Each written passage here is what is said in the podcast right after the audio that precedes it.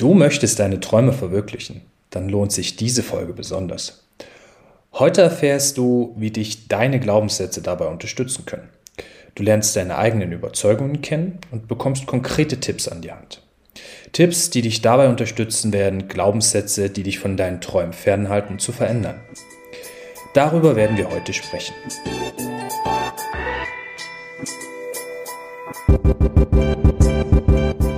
Herzlich willkommen bei den geborenen Anfängern, der Podcast, der dir dabei hilft, endlich wieder träumen zu lernen, deine Träume zu formulieren, zu verfolgen und letztlich auch zu erfüllen. Viel Spaß beim Zuhören und Träumen wünschen dir deine Gastgeber Sven Tissen und Stefan Vettel. Hallo bei den geborenen Anfängern. Noch immer hellwach und bereit weiterzuträumen, Stefan Vettel. Los geht's! Stefan, herzlich willkommen zur heutigen Folge. Hallo Sven, grüß dich. Kannst du unseren ZuschauerInnen bitte einmal ein bisschen Theorieabriss geben, was Glaubenssätze eigentlich sind? Auf jeden Fall. Das Thema Glaubenssätze. Ja, ich hatte es beim letzten Mal schon so ein bisschen die Theorie anklingen lassen. Glaubenssatz ist am Ende ein Ausdruck darüber oder dafür, an was man glaubt. Also was jemand für wahr hält oder für, für Überzeugungen hat, für innere Einstellungen, aber auch konkrete Meinungen zu, zu Themen. Im Englischen, Im Englischen spricht man dann von Beliefs oder Beliefssystem. Und ähm, im Allgemeinen sind Glaubenssätze oder Glaubenssysteme quasi Verallgemeinerung oder Generalisierung.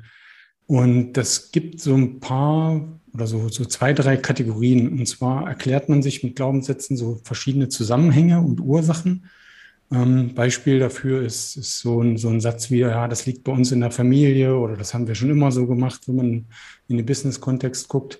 Ähm, das sind ähm, aber auch Themen wie Sachen eine Bedeutung zu geben. Zum Beispiel zu weinen bedeutet Schwäche.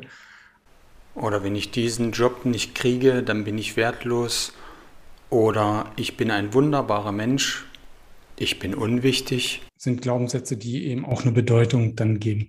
Und Glaubenssätze, die setzen oder bestimmen aber auch Grenzen. Das heißt, äh, sie geben uns einen Kontext im Sinne von, das ist möglich, das ist unmöglich. Und ähm, da kommen dann schnell so eine Sätze raus wie, das schaffe ich nie oder das, äh, das ist unerreichbar. Und die sind letzten Endes zusammengefasst quasi eine Essenz unserer bisherigen Lebenserfahrung wenn man das so zusammenfassen will, ähm, je älter man wird, desto mehr Glaubenssätze bilden sich dann, auch äh, ganze Glaubenssysteme.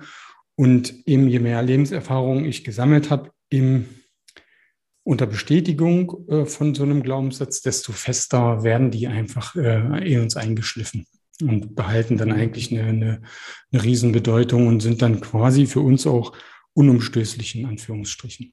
Aber wo, wie man die doch umstoßen kann, wie man mit denen arbeiten kann, das ist ja so ein bisschen unser Thema für heute. Also man kann ruhig dran glauben, dass man Glaubenssätze auch verändern kann. genau. Jetzt klingt es so, wenn du das beschreibst, dass Glaubenssätze eher erstmal so einen theoretisch negativen Touch haben, wenn du so darüber sprichst und etwas referierst. Jetzt haben sie bestimmt auch irgendeinen Ursprung. Und deshalb meine Frage an dich, woher kommen denn Glaubenssätze eigentlich und wozu haben wir die eigentlich? Mhm. Ja, das, das ist richtig. Also die Glaubenssätze, über Glaubenssätze spricht man häufig, wenn es darum geht, dass die einem im Weg stehen, dass die also so in, in so einem negativen Kontext einem begegnen. Weil in den allermeisten Fällen ist es so, wenn du positive oder günstige Glaubenssätze hast, dann sollte man die auch äh, weiterleben. Dann darf man da auch dran glauben, dann darf man auch seine Stärken daraus ziehen. Ähm, und die, die meisten Menschen tun sich eben schwer mit Glaubenssätzen, die sie behindern oder die sie aufhalten, die sie irgendwie zum Zögern bringen. Und äh, deswegen hat man meistens auch in einem Kontext von eher negativen, äh, ja, negativen Zusammenhängen von Glaubenssätzen die Rede. Woher die kommen, sind letzten Endes so ein bisschen eigentlich persönliche Erfahrungen oder Erklärungen, äh, Schlussfolgerungen, die wir selber über unsere Umgebung lernen, beziehungsweise die uns andere Menschen in unserer Umgebung mitgeben. Ähm, genau, also viele Informationen eben über die Art und Weise, wie Beziehungen gepflegt werden, was so typisch ähm, in der Welt dann, dann vorgelebt wird, wie, wie die Einstellungen sind zu bestimmten Gesellschaftsschichten, äh, auch zu Geld, zu, zu ja, im Prinzip zu allen Lebensbereichen werden uns dann eben Vorgaben gemacht oder äh, Erklärungen, okay. Schlussfolgerungen gegeben. Das heißt, es sind eigentlich so eine Art Zuschreibungen von außen. Erstmal im ersten Schritt. Also Dinge, die wir von anderen hören, aufgrund dessen, wie wir uns verhalten, was wir sagen und so weiter. Genau, genau. Das sind, da kommt ganz viel über die Medien, über Fernsehen, über Bücher, die man so konsumiert, aber eben auch über die direkte oder indirekte Kommunikation mit anderen Menschen. Also was du und ich mitbekommen hab, haben in unserer Kindheit äh, durch die Gespräche von Erwachsenen oder von anderen Kindern, anderen Menschen, ähm, das prägt letzten Endes auch. Und das sorgt auch für mögliche Erklärungen für Situationen. Und daraus ziehen wir dann auch unsere Glaubenssätze oder unsere Überzeugungen oder unsere Einstellungen. Ja, genau.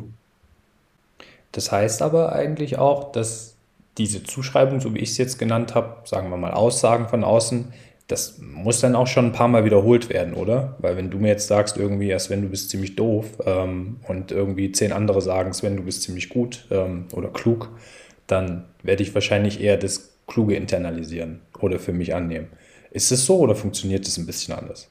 Ja, das äh, genau das, das Gemeine in Anführungsstrichen ist eben, das fängt relativ früh an. Also die, die, die ähm, wir beobachten ja auch das, was unsere Eltern über uns sagen. Ja, wenn zum Beispiel deine Eltern, jetzt bin ich leider wieder in dem negativen äh, Bereich drin, aber wenn, wenn, wenn Eltern zu ihren Kindern so, so eine Sätze sagen wie, du bist so ungeschickt oder du bist dumm oder nervig, du gehst mir auf den Kranz, ähm, dann sind das erstmal Informationen über das Kind und die werden teilweise dann auch zu Informationen oder zu, zu ähm, wie soll ich sagen, Überzeugungen von dem Kind über sich selber. Die, die lernen dann irgendwann, ah, okay, ich bin also ungeschickt, ich bin also dumm, kein Wunder, dass ich das nicht hinkriege. Und dann sucht man oder dann bekommt man mehr oder weniger Bestätigungen von außen für diesen Satz selber. Und damit verfestigt man sich selbst quasi diesen Glaubenssatz. Und tatsächlich ist das wirklich dann am Ende wie so eine Art selektive Wahrnehmung, du, du oder selbsterfüllende Prophezeiung, das hat man vielleicht auch schon mal gehört.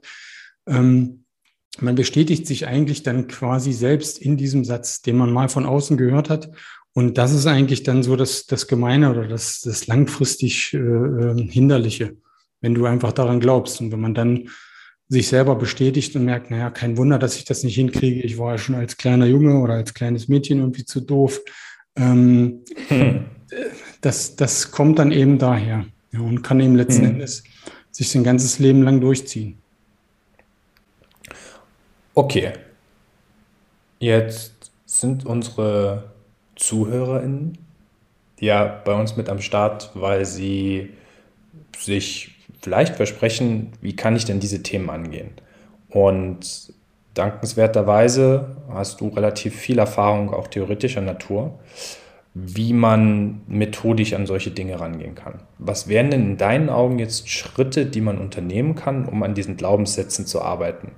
Weil ich mir schon auch immer Gedanken darüber gemacht habe, wie kann ich denn das angehen? Also ich meine, ich kann mich irgendwie hinstellen und bestimmte Sachen sagen, aber was konkret kann ich tun, damit ich an meinen Glaubenssätzen arbeiten kann? Das ist ähm, die, genau die Frage, die du jetzt gestellt hast. Das ist tatsächlich schon die erste wesentliche Frage, die man sich überhaupt, wenn man die bewusst für sich hat, dann ist das aus meiner Erfahrung schon der erste Riesenschritt in die, in die richtige, in Anführungsstrichen, richtige Richtung. Nämlich, man wird sich dessen bewusst, dass es sowas wie Glaubenssätze gibt und dass man selber Glaubenssätze in sich trägt, die im Zweifelsfall in Situationen hinderlich sein können. So, das heißt, mhm. ähm, im ersten Schritt, und wir können, wir können, wenn du magst, äh, direkt in eine Übung einfach oder in, in, so ein Tool, in eine Methodik mal reinstarten und an einem konkreten Glaubenssatz einfach uns mal durchhangeln. Mhm. Das können wir gerne machen. Ja. Genau, also der erste Schritt wäre dann wirklich erkenne, erkenne konkret einen Glaubenssatz, mit dem du jetzt so ein bisschen arbeiten möchtest. Denn wir waren ja in, in dem ganzen Bereich Träumen ähm, sich Träume, Träumen zu erlauben im Zweifelsfall oder ins Träumen zu kommen. Und wenn du da einen, einen Satz hättest, mit dem wir jetzt arbeiten wollen und können, dann wäre das ein guter Einstieg. Also wir können ja kurz mal drüber abstimmen. Ich glaube, ich habe zwei Sätze, die mir sofort einfallen, wo wahrscheinlich auch alle meine Freunde zustimmen werden, dass das, also mindestens eins davon, dass es stimmt. Ähm, und mindestens aus Kindheitstagen, die Freunde zumindest. Das erste ist, äh, Sven, du bist zu laut. Äh, es ist tatsächlich irgendwie so ein Kindheitstrauma von mir, ähm, weil ich ein ziemlich aufgewecktes Kind war. Und das zweite Thema ist, was ich beschreiben würde als, Sven, du machst dich lächerlich mit dem, was du davor hast oder was du machen möchtest. Mhm. Und es hat dir quasi niemand irgendwie eine Erlaubnis dafür gegeben, deshalb, das macht man halt einfach dann nicht. So. Ähm, weil alle anderen auch nicht machen. Und das wären so die zwei Themen. Was, was wäre so das, was dich mehr reizen würde, jetzt darüber zu sprechen? Also mich würde mehr reizen, darüber zu sprechen, über den Satz, der dich mehr, mehr äh, inspiriert. Okay, äh, das ist definitiv das zweite Thema. Äh, das erste Thema habe ich ganz gut im Griff. Ich glaube, ich bin nicht mehr so laut. Es gibt nur noch unter, unter dem Einfluss von beispielsweise Alkohol vielleicht Situationen, wo ich mein äh, Lautstärkepensum nicht anpassen kann und mich dann vielleicht unwohl fühle, obwohl es gar nicht notwendig ist, sich unwohl zu fühlen in so einem Moment. Gut, also dann lass uns darüber sprechen, was es damit auf sich hat, dass ich denke, dass man sich lächerlich mit bestimmten Sachen macht. Und das hatte ich ja in der nullten Folge beziehungsweise in der ersten Folge schon mit erwähnt, dass ich im Kontext des Podcasts so ein Hindernis in mir hatte, was gesagt hat, ja, okay, wer soll das denn hören? Wen soll das interessieren? Und du machst dich lächerlich damit, wenn du das jetzt machst. Mhm. Okay, also dann, dann, dann versuch mal den Satz mal so zu formulieren, dass er sich konkret auf dich bezieht. Okay dann wäre das, wenn du machst dich lächerlich. Das ist das Konkreteste, wie man es wie man's, ähm, beschreiben kann. Ja. Oder formulieren kann. Ist es konkret genug? Also dann, dann wäre das jetzt sozusagen der erste Schritt. Also Sven, du machst dich lächerlich. Ähm, im, Im nächsten Schritt geht es jetzt quasi darum, oder nicht quasi, es geht darum, so ein bisschen zu ergründen, woher der Satz kommt. Woher denkst du, kommt diese diese Überzeugung für dich jetzt? Hm. Ich glaube, wenn ich in meine Kindheit schaue und was ich als Rollenmodelle um mich herum hatte und Menschen, die mich beeinflusst haben, im positiven wie im negativen, und Meinungen, die ich aufgeschnappt habe, dann gab es definitiv immer so einen Konformismus, möchte ich es nennen. Das heißt, also Menschen, die einfach nach den Regeln gespielt haben, wie unsere Gesellschaft funktionieren, äh, die gute Noten geschrieben haben, damit irgendwie positiv aufgefallen sind und die so gewissen Regeln gefolgt sind. Ich kann wahrnehmen in meiner Kindheit, dass ich oftmals Dinge gemacht habe, die nicht unbedingt den Regeln entsprochen haben, sowohl im Negativen wie im Positiven. Und äh, dass das Positive dadurch natürlich, dass man immer wieder auch so ein Feedback bekommen hat, von, das kannst du so nicht machen. Ähm, und dass dann daraus irgendwann mal auch wurde, dass man sich damit auch lächerlich macht ein Stück weit, weil man sich natürlich angreifbar macht. Wenn man Dinge anders macht, als sie die Norm vorgibt, öffnet man sich ja sehr an dieser Stelle, glaube ich. Also dann ist es ja einfach so, dass man man kann sich einfach die Regeln schieben, sondern es fällt halt auf dich zurück. Du hast dich dazu entschieden, in dem konkreten Fall ich, etwas anders zu machen und das führt definitiv dazu, dass man ähm, oder dass ich mich dann auch äh, da dem ausgeliefert gefühlt habe, wenn dann keine positive Bestätigung auch kam zu diesen Dingen. Also dann war quasi kein Korrektiv da, was gesagt hat, nee Sven, das ist schon richtig, dass du das so machst. Du ähm, musst halt mit den Konsequenzen leben, musst darüber nachdenken, was ist der richtige Weg und so weiter. Also das, das waren alles keine Themen, die da gekommen sind, sondern es waren eher verhindernde Themen, verhindernde mh, hm, Ratschläge, die mir immer wieder mitgegeben wurden und die dann vielleicht auch manchmal zu so einer Art Scham geführt haben und dann letztlich zu diesem Punkt von, dass man sich, dass man das Gefühl vermittelt bekommt, dass man sich damit lächerlich macht, weil die Leute das dann auch so ein bisschen auslachen oder verlachen. Ist das konkret genug? Es fühlt sich jetzt so ein bisschen schwammig an, deshalb frage ich. Das, ja, ja, das ist alles, alles, was für dich sozusagen in Erinnerung hochkommt, das ist äh, genau richtig. Und, und Ähm, es ist auch, es, äh, am Ende, es gibt kein, kein richtig oder falsche Antwort auf diese Frage, sondern es ist eben die ähm, interessant selber so ein bisschen zu ergründen, ja, wo, woher kommt das? Und ähm, von, in, in die Richtung würde ich gerne noch ein bisschen weiter fragen. Du hast auch schon von Vorbildern gesprochen, äh, von, von Menschen da, auch von, von Modellen, Lebensmodellen in dem Umfeld. Ähm, was, was glaubst du oder weißt du, was diese Menschen geglaubt haben oder was denen so wichtig war in ihrem Leben?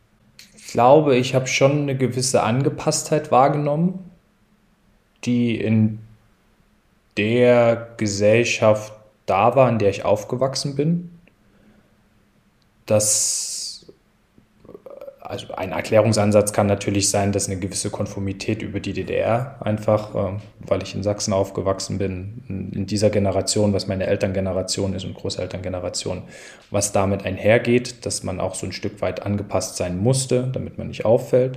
Das ist aber erstmal nur ein Erklärungsversuch, das habe ich aber trotzdem wahrgenommen, dass es nie darum ging, dass man sein eigenes Ding irgendwie entdeckt, sondern dass es mehr darum ging, dass man ist wie alle anderen und dass es eben eine Norm gibt und dieser Norm sollte man bitte entsprechen, ansonsten hat man halt einfach verloren. Ähm, das hängt sicher auch mit meiner Sexualität zusammen, wo ich mich selbst einfach finden musste, weil es eben keinerlei Rollenmodelle gab oder ähnliches dafür, sondern das musste ich mir alles selbst aneignen. Die Medien waren damals bei weitem noch nicht so weit, wie sie heute sind, was die Repräsentation von queeren Menschen anbetrifft. Und es ist sicher ein zweites Thema, was da auch mit reinspielt, dass man selbst sich gewisse Maßstäbe geben musste, weil es eben keine Maßstäbe gab, die wirklich da waren oder keine Rollenmodelle da waren, an denen man sich hätte messen können, die man sich hätte als Vorbild nehmen können. Und du hattest ja konkret über die Menschen auch gesprochen, die einen umgeben haben. Und die waren also viele oftmals vielleicht auch so im schulischen Kontext mit unterwegs, weil man natürlich viel in der Schule war, viele Freunde da hatte. Ich habe viele Arbeitsgemeinschaften besucht in der Schule. Und Schule ist historisch betrachtet ja nun mal ein Modell, was dafür sorgen soll, dass Menschen auch ein bisschen vereinheitlicht werden. Es geht nicht so sehr darum, dass Unterschiede herausgeschält werden in meinen Augen, zumindest in dem Schulsystem, in dem ich groß geworden bin, sondern dass es mehr darum geht, Dinge vergleichbar und messbar zu machen und Menschen auch so auszuformen, dass sie für einen gleichförmigen Arbeitsmarkt existieren können. Und darüber hinaus gab es schon auch Lehrer, die einen zu mehr angeregt haben. Und ähm, also waren eher Lehrerinnen auch dann. Also, weil wir tatsächlich sehr viele Lehrerinnen hatten und gar nicht so sehr viele Lehrer. Genau, das wären jetzt so die ersten Dinge, die mir da einfallen, wenn du mich fragst, woher das kommt und was so Abgleiche waren, auch die ich hatte, als ich klein war. Mhm. spannend, die, die, also gerade dieses, sagen wir mal, DDR-Schulsystem, das hat natürlich einen großen Einfluss auch auf, auf bestimmte Rahmensetzungen, auf Glaubens, ganze Glaubenssysteme, die tatsächlich dahinter stecken, die ja auch systembedingt ähm, gepredigt wurden. Aber spannend eben, wie das individuell dann äh, sich dann, dann eben auch zeigt. Und um es noch individueller zu machen, was äh, kannst du dich so an, an bestimmte Referenzerlebnisse erinnern, die jetzt im Zusammenhang mit diesem sich lächerlich machen äh, dir, dir hochkommen? Hm. Es ist sicher immer der Punkt von, wenn man oder ich ganz konkret über Ideen gesprochen habe, die ich hatte. Also ich weiß, dass immer wenn ich Ideen geteilt habe, nie oder selten der Punkt da war, dass das auf so fruchtbaren Boden gestoßen ist, dass du Menschen um dich hattest, erstmal, die das aufgegriffen und mit dir weitergesponnen haben, wirklich. Sondern oftmals einfach Menschen da waren, die so einen limitierenden Faktor dargestellt haben eher das in Frage gestellt haben. Also ich meine, man ist irgendwie 18 und hat eine Idee und will eine Firma gründen und man hat dann irgendwie so Menschen, ah, mach doch mal lieber dein Studium und so weiter. Ich glaube, das sind so die naheliegendsten Sachen, die dann kommen. Mhm. Und äh, es ist aber auch, also da, da waren wenig Menschen da in meinem Umfeld, die mir tatsächlich geholfen haben, diesen Weg, den ich gern einschlagen wollte, selbst wenn das erstmal nur, ich habe das letzte Mal auch schon darüber gesprochen, eine Idee, eine Emotion war, ein Bild, was ich hatte, wo ich hin möchte, dass es dann Menschen gegeben hätte, die gesagt hätten, naja, wenn das der Weg ist, den du gehen möchtest, dann solltest du auf A, B, C achten jetzt im ersten Schritt. Mhm. Das, was aber kam, war, ja, vergiss das mal und mach mal lieber das andere, ähm, weil das ist irgendwie das, was ne, die Konformität vorschreibt, was gesellschaftlich anerkannt ist und so weiter. Und das würde ich, das sind schon Referenzerlebnisse. Also ganz konkret eben, als es um die Firmengründung ging und dann auch um den Studienabbruch, den ich gemacht habe, weil ich, mich, weil ich mir gesagt habe, ich will mich 100% auf die Firma konzentrieren und so weiter. Das waren schon Themen. Als ich mit der Firma aufgehört habe, die Entscheidung zu hinterfragen von, nee, ich möchte nicht studieren. Ich glaube, es ist einfach nicht meins, sondern ich bin mehr der Praktiker, jemand, der über Erfahrungen Wissen sammelt und es dann anwendet. Und das sind mindestens zwei Referenzerlebnisse, die ich hatte. Mhm. Und wie glaubst du, ähm, haben dich oder in, in welchen jetzt die heutigen Situationen prägen dich diese Referenzerfahrungen noch oder diese, dieser, dieser Glaubenssatz? Das Spannendste daran ist, dass das ja für mich erstmal nur Stimmen im Kopf sind. Mhm.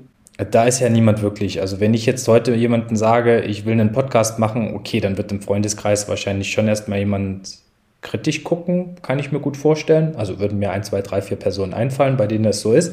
Und es gäbe aber auch genauso viele, weil sich so ein Freundeskreis ja auch weiterentwickelt, die irgendwie sagen, hey cool, was habt ihr denn vor? So, ähm, was zwei sehr unterschiedliche Ansätze sind, daran zu gehen, aber letztlich wirst du das wahrscheinlich auch so kennen. Und äh, das ist schon was, was auch heute dann immer wieder als Stimme da ist was aber gar nicht so ganz konkret von diesen Personen in dieser Form kommt, sondern was eben eher in Zweifeln vielleicht dargelegt wird oder in Bedenken. Und jetzt muss man auch, das ist mir wichtig, diese Menschen, die vielleicht zu diesem Glaubenssatz geführt haben, haben das in meinen Augen ja auch nicht böse gemeint. Mhm. Das war ja nicht so, dass sie das gesagt haben, weil sie mir schaden wollten, sondern eigentlich eher im genauen Gegenteil. Sie wollten mir etwas Gutes tun. Sie wollten, dass ich in ihrem Wertesystem eine gute Zukunft habe. Und in ihrem Wertesystem bedeutet das, dass man bestimmte Dinge tut, die ich vielleicht vermeintlich nicht tun wollte, zu denen ich nicht bereit war, wie auch immer. Und das ist für mich so der Dreh- und Angelpunkt und was mir auch nochmal wichtig war zu sagen, weil ich schon auch sehr viel von diesen Menschen wiederum mitgenommen habe trotzdem zu erkennen, dass nicht alles Gold ist, was glänzt an der Stelle und das auch zu gewissen Stimmen geführt hat in mir, die auch heute eben noch existent sind und die sich dann darin äußern, wie zum Beispiel bei dem Podcast. Was dann auch dazu geführt hat in der Vorbereitung des Podcasts, dass ich öfter da saß und Selbstzweifel hatte und die Angst davor, sich lächerlich zu machen, weil man sich eben öffentlich darstellt, seine Meinung darstellt und damit natürlich sich auch angreifbar macht. Und ich glaube, das ist das sehr zugrunde liegende Thema auch an dieser Stelle. Und da gab es wenig Korrektiv in der Vergangenheit, was gesagt hätte, das ist voll okay, lass mal die anderen erstmal machen und vorlegen, sollen sie sich mal auf die Bühne stellen und das ausprobieren, sondern es war eher so, ja, wenn du dich auf die Bühne stellst, dann musst du auch damit klarkommen, was irgendwie passiert. Und weil, wenn du da schon irgendwie eine besondere, eine Extrawurst haben möchtest, dann musst du aber jetzt auch mit den Konsequenzen leben, Freundchen. Und das sind schon so Stimmen, die irgendwie in mir da sind. Okay, spannend. Ähm, dann, wenn du magst, Sven, könnten wir jetzt ein Stückchen weitergehen und mal konkret mit einer Methodik versuchen, diesen Glaubenssatz so ein bisschen zu verändern oder zu beleuchten aus einer anderen Perspektive.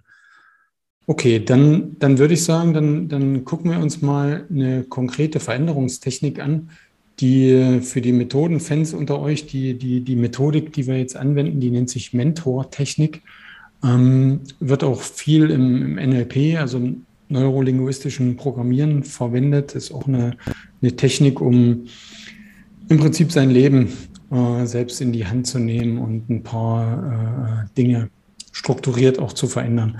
Schauen wir uns mal die Mentor-Technik an. Und zwar wie der Name schon sagt, brauchen wir, beziehungsweise du, für diese Methodik jetzt einen Mentor. Also Mentor, ähm, für, vielleicht für die, die den Begriff jetzt zum ersten oder zum zweiten Mal hören, nach langer Zeit, das ist quasi jemand, der in, in einem Lebensbereich oder im Arbeitskontext ähm, einfach schon ein Stückchen weiter vielleicht ist oder sich in so eine Richtung entwickelt hat, wie man selber gerne, äh, wo man selber gerne hinkommen möchte. Und der steht einem dann eben mit Rat und Tat zur Seite. Und das Schöne an dieser Methodik ist, äh, der muss jetzt auch nicht dafür nicht anwesend sein, sondern wir können diesen Mentor auch quasi virtuell dazu holen. Das heißt, Sven, wenn du möchtest, dann überleg dir jetzt mal bitte mindestens einen Mentor. Also die, die Übung. Ist relativ leicht. Ich habe schon eine Antwort. Entschuldigung. Genau, cool. Dann, dann warte, du darfst gleich reden. Äh, ich wollte nur unseren Zuhörern äh, noch mitgeben, dass diese Methodik äh, funktioniert noch besser, wenn man sich drei, drei Mentoren aussucht. Wir machen das jetzt aus Mangel an Zeit und weil der Sven schon sehr effektiv ist, einfach mit einem, mit einem Mentor. Und am besten ist es, wenn du den Namen auf ein Blatt Papier schreibst. Du kannst das aber dir auch nur denken, dass du den jetzt auf ein Papier Gut. schreibst. Gedacht. Okay, magst geschrieben. Du, magst du uns sagen, wer, wer dieser Mentor ist? Da stehst du drauf, Stefan. Uh, das ist natürlich spannend. Dann, äh, dann bin ich mal gespannt auf die nächste Frage. Und zwar, du, die Aufgabe ist jetzt, dass du deinem Mentor eine Frage stellst. Und zwar eine Frage, die konkret in Bezug auf deinen Glaubenssatz ist. Okay, gut, verstanden. Dann wäre die Frage an dich, Stefan. Was glaubst du, wären Dinge, mit denen man sich im Kontext eines Podcasts lächerlich machen kann? Und jetzt beziehst du noch auf mich. Was glaubst du, Stefan, wären Dinge für mich, mit denen ich mich mit dem Podcast lächerlich machen kann? Okay. Jetzt in Schritt zwei, Sven, wechselst du in die Position deines Mentors und antwortest dir selber auf die Frage. Ich habe hab noch nie so gut ausgesehen. Ja, oh, ich auch nicht. Anders gut halt. Ja. Anders gut, ja. Sehr gut, sehr gut. Hm, ist eine sehr schwere Antwort, finde ich, auf diese Frage. Das, was du vermutlich sagen würdest, ist, dass ich mich eigentlich gar nicht wirklich lächerlich damit machen kann, weil du mich ja schon relativ gut kennst und du auch weißt, dass wenn wir uns unterhalten, ich zwar auch mal rumblödle, aber grundsätzlich unsere Gespräche eine gewisse Substanz mitbringen, die in keinster Weise lächerlich wirken könnten. Nicht mal von außen. Dass es vielleicht Geschmacksfragen gibt, dass jemand nicht auf das Thema abfährt oder nicht andockt oder ähnliches, das sei mal dahingestellt. Aber dass man sich lächerlich damit macht, das glaube ich, das würdest du gar nicht so sehen.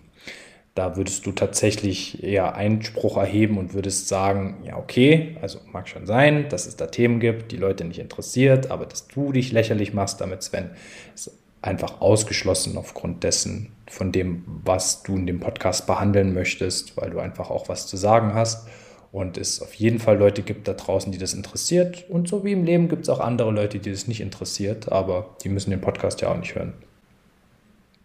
Mhm.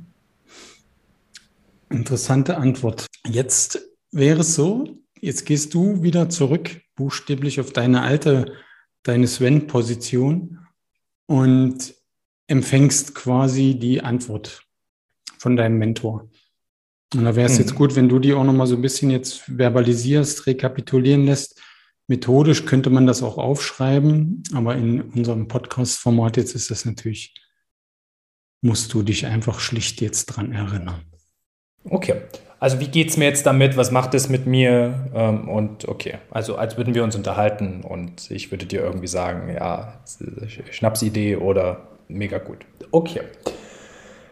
Dann wäre es in dem Kontext so, dass ich trotzdem erstmal noch aus dem Gefühl heraus antworten würde und sagen würde, dass dieses sich zur Lächerlichkeit preiszugeben auch eine Form von Angst ist, die ja in einem steckt. Das wäre, glaube ich, so das Erste, was mir einfallen würde dazu. Und dieses Gefühl ja auch erstmal nicht rational begründet ist, sondern erstmal ein Gefühl ist. Jedes Gefühl ist irgendwie da. Es ist nur die Frage, was man daraus macht. Und das wäre für mich das erste Lernfeld, was ich im Kontext dieser Frage dann sehen würde, dass es eher erstmal ein Gefühl ist, was von diesem Glaubenssatz ausgelöst wird. Und dieses Gefühl ist vielleicht Angst. So. Und eine Angst, irgendwas nicht zu machen, die ist, was überwunden werden muss. Und dass die rationalen Dinge, die du da gesagt hast, auch für mich komplett nachvollziehbar sind. Nämlich, dass es total so ist, dass man dir einfach nicht zuhören muss, wenn man es nicht mag. Und dann ist es ja auch gut, Plus, das, was ich erweitern würde, es ist halt ein Hobbyprojekt von dir und mir. Also, hey, mal etwas vulgäre Sprache benutzt, scheiß drauf, wenn das nach zehn Folgen niemand hört, dann ist es auch okay. Dann hatten wir aber unseren Spaß in der Vorbereitung und konnten die Dinge ausprobieren, die wir gerne ausprobieren wollten an der Stelle. Insofern wäre ich total fein, glaube ich, damit und würde sagen, von hier aus könnte man jetzt auch weitergehen und hätte vor allen Dingen auch immer etwas, was man sich mitgeben kann, wenn man in diese Spirale reinkommt und wieder darüber nachdenkt und so ein bisschen zweifelt an dieser Sache und an einen Punkt kommt, wo man nicht hundertprozentig sicher ist. Das heißt, es hat auf jeden Fall ein aktivierendes Moment im Sinne von, okay, Einwandbehandlung abgeschlossen, Einwände zur Seite gelegt, jetzt kann es weitergehen, weil man hat diese Sicherheit auch gefunden, dass Lächerlichkeit erstmal auch subjektiv ist, sehr stark an dieser Stelle. Ein gewisses Gefühl auslöst und diesem Gefühl muss man ja nicht folgen, wenn man nicht will. Ähm, ja, wie, wie, wie geht es dir jetzt damit? Was, was glaubst du, kann dir das jetzt nützen?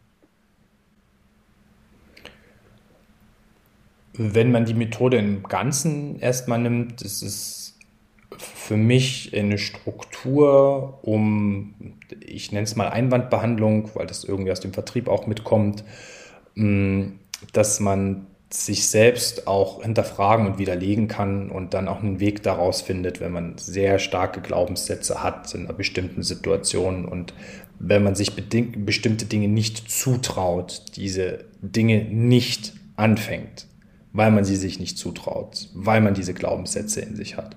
Und da wirkt es für mich so, dass wenn ich eine Struktur habe, an der ich mich erstmal ausrichten kann, dass es sehr, sehr hilfreich ist. Und ich glaube, je öfter man das macht, das wäre jetzt so mein erster Impuls, ein kleiner Disclaimer auch an die Zuschauerinnen, möchte ich wieder sagen, Zuhörerinnen draußen. Ich kannte die Methode vorher nicht, das heißt, wir haben das heute das erste Mal auch zusammen gemacht und von der Struktur her finde ich es total sinnvoll, weil man sich da dran langhangeln kann. Weil wenn man sich nur mit der Frage beschäftigt, dann fällt es manchmal sehr, sehr schwer. Mir geht es zumindest so, dass ich dann weiß, wie soll ich denn vorgehen. Das finde ich gut, wenn du mich so ganz konkret fragst, wie man diese Dinge angehen kann und damit, wie man Glaubenssätze für sich widerlegen oder besser gesagt hinterfragen kann. Und ich habe jetzt auch ganz konkret das Gefühl, dass auch ein gewisser Ansporn dann entsteht, thematisch so zu arbeiten, dass es natürlich auch spannend ist und dass wir nicht nach Folge 10 aufhören müssen. Ja. Ja, das ist, äh, das ist auf jeden Fall ein, ein spannender Punkt, die, diese, diese Perspektivwechsel dann auch äh, immer mal wieder auszuprobieren. Vielleicht noch eine, eine Ergänzung. Ich hatte das im, im Lauf der Methode noch gesagt die, das wird umso stärker und man kann umso mehr für sich selber rausziehen, wenn man es tatsächlich mit zwei oder drei Mentoren, virtuellen Mentoren auch macht. Das heißt, sich quasi auch dieselbe Frage an zwei, drei andere Mentoren zu, zu, zu stellen und dann die Antworten zu bekommen und dann zu gucken, wo gibt es Gemeinsamkeiten, also wo gibt es vielleicht eine Schnittmenge, wo, wo ähneln die sich, was steckt eigentlich so drin und was kann ich mir da rausziehen? Das verstärkt sozusagen diese, diese einen, diesen einen Perspektivwechsel jetzt nochmal unheimlich, weil man selber dann auch grübelt, was, was steckt da eigentlich dahinter drin, was wollen mir die drei Leute vielleicht einfach sagen, ähm, kann die Selbsterkenntnis sozusagen noch ein bisschen, bisschen verstärken. Ja, genau. Okay, das heißt, dann sind wir eigentlich heute mit der Folge auch schon so weit am Ende. Ähm, hast du, magst du noch so eine kleine, so ein kleines Mini-Fazit ziehen, Sven? Gern.